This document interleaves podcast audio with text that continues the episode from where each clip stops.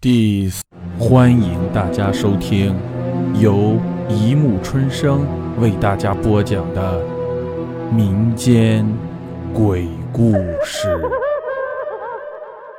四百零七集《凶楼五》。老王的妻子本来还远远的坐着，听到这里，不由得脸色苍白，带着孩子到了另一间屋子里去了。老王无奈地摇了摇头。唉，他本来想做件好事，但没有想到会发生这样的事情，弄得他好几夜都没睡好。那天晚上，我在睡梦中，忽然被人推醒，只见我妻子双手乱舞，嘴里说着胡话：“我是想借给你的，我是想借给你的，是真的是真的，你不要过来。”他叫声越来越惨，我赶忙叫醒他。等他醒过来，他浑身发抖，脸色很差，连忙叫我把灯打开。我问他怎么回事，他起先不说，后来在我一再追问下才说了。原来他梦见那个女孩来找他，一开始还是挺漂亮的样子，好声好气的向他借钱。后来一段模糊，接着就梦到了他忘了取钱那一段。那个女的本来好好的脸，突然变得青黑，舌头吐出，披头散发的样子，两手掐着我的妻子，嘴里恶狠狠地说道。都是因为你不借给我，才到今天地步。我过不好，你也休想过得好。当时我只能安慰她，说是她白天太累了，所以才会做噩梦而已。可是，恐怖的是，从那天开始，他天天晚上都做这个梦，一次比一次可怕。本来我还能叫醒他，但是到了后来，怎么推他都推不醒。我觉得这个事情不简单。于是找了些懂行的人，他们说给我妻子带个玉块，就可以辟邪，那些梦就不会出现了。我们一试，真的很灵验，一个多月都没有什么事情发生，慢慢的就把这件事情给淡忘了。后来有一天深夜，我妻子起床去厕所，由于不小心踢倒了一个凳子，把我也吵醒了。我一看没有什么大事，又继续睡，但怎么也睡不着。过了一会儿，突然觉得很奇怪，他怎么去了那么久都没有回来？于是我起身去厕所，一打开厕所的门，吓了我一大跳。我只见一个穿着白色衣服的女人，两手死死地掐着我妻子的脖子。我妻子已经两眼翻白了，我赶忙想去把灯打开，那个女的却突然转过身向我扑来。那一瞬间，我看到了她的脸，就是那个上吊自杀的女人。我立即把灯打开，在灯开的一瞬间，那个女人也不见了。后来我把妻子送到了医院，若是再迟一点，我妻子就没有命了。后来据他说，那天他去厕所洗个脸，觉得胸口的玉有点麻烦，就拿了下来。洗到一半，突然看到镜子里竟然出现了那个女人的脸，脸色极其恐怖，两只手一下子从镜子里伸出来掐住了他，他连喊都喊不出。以后的好几天，他的脖子上，嗯，都有你那种伤痕，所以今早他看见了，才特别害怕。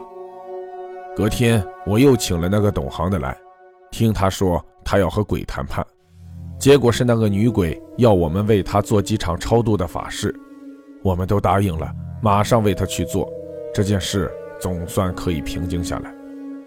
其实我们不是有意不告诉你们，实在是怕你们听了害怕。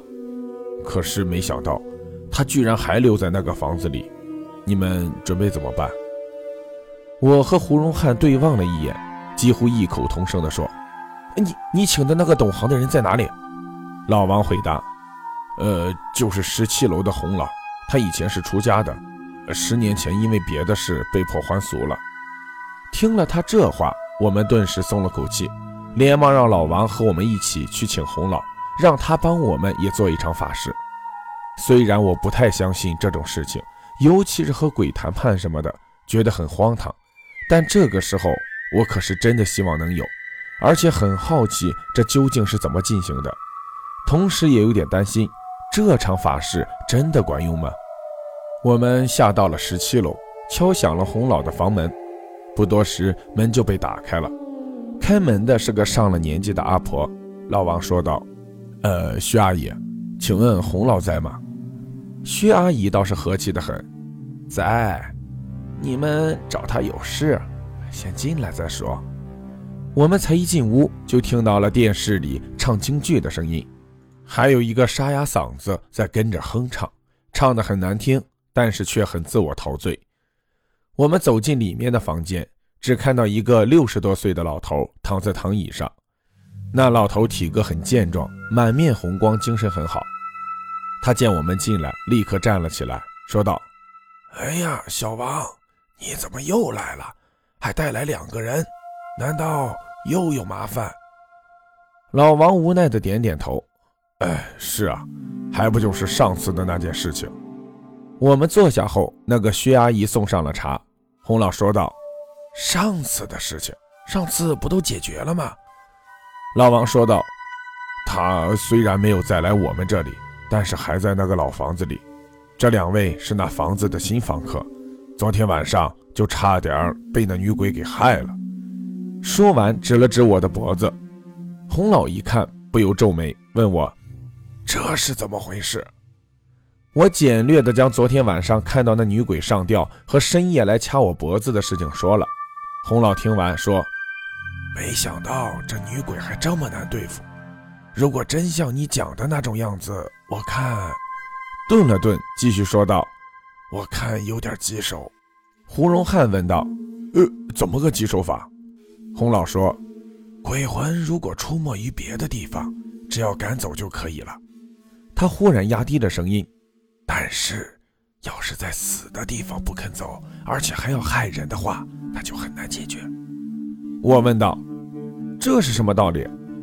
洪老回答：“鬼魂滞留在死地不肯归阴的，叫做限地灵。”一般是对生前的事情不能割舍，这还罢了；要是害人，就是想要找替身，将活人的魂魄拉出，自己取而代之。我听了不由得冒出了冷汗。原来昨天晚上的情况居然如此凶险，赶紧问道：“那那有什么办法解决？”洪老说：“办法还是有的，但是很麻烦也很危险。”老王说：“到底是什么办法？”你老还是说出来吧，现在时间也不早了，一旦到了晚上还不能解决，你叫他们怎么办？洪老说，要对付这种恶鬼，只有一个法子，就是将他的魂魄打在某个东西上，然后点上鲜血，贴上符咒，就可以让他永难脱身，也不能再出来害人了。我问道，具体怎么个做法？洪老说。你们到楼下去收集枯叶，编织成一个人形，用夜人定魂是最保险的。第二步就是要引那个女鬼出来。老王说：“那个女鬼行踪不定，哪里是我们可以找得到的？”洪老点点头说道：“你讲的没有错，但是我们有我们的方法。那女鬼的目的无非是找替身，只要有机会，一定会出手的。”倘若找个人来当诱饵，相信应该是可以把她引出来的。他说完，转过头看着我：“你来当诱饵有没有意见？”我表示抗议：“为为什么是我？”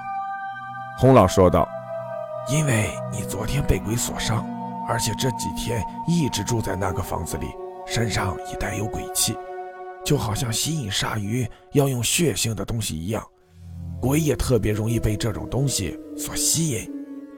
我还有一丝希望，那，那你们一定是在旁边保护我的，对吧？洪老摇摇头说道：“不行，如果我们也在了，他就不会出来了。